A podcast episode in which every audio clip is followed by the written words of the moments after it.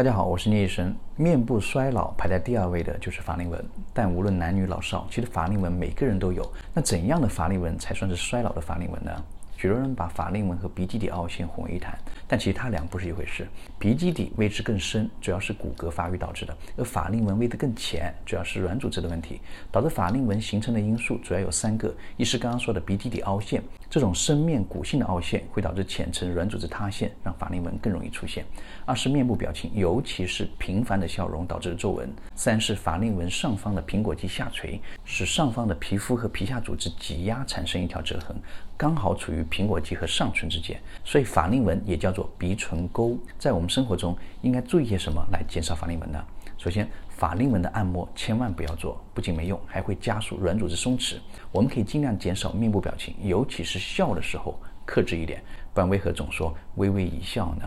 对于爱笑的女孩，每次爆笑之后，偷偷做一个鼓腮的动作，来跟笑容的表情对抗一下，放松一下颧大肌和笑肌。